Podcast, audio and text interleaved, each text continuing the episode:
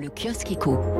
Un titre majeur à la une des échos, embargo sur le pétrole russe avec cette photo d'une installation pétrolière au crépuscule.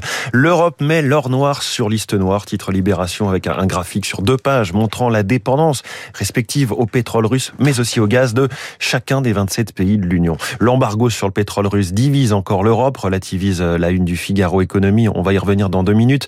Les États les plus dépendants réclament des aménagements. EDF toujours pénalisé par les incertitudes, c'est à lire également dans le Figaro Économie. Malgré le bouclier tarifaire imposé par l'État, son chiffre d'affaires a bondi de 61% au premier trimestre.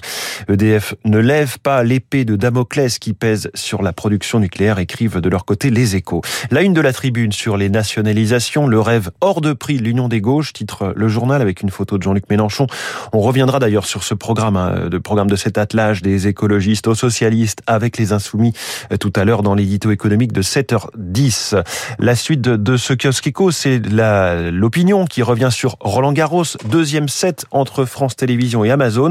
Les chaînes du service public et la plateforme américaine seront en concurrence pour la diffusion du tournoi de tennis.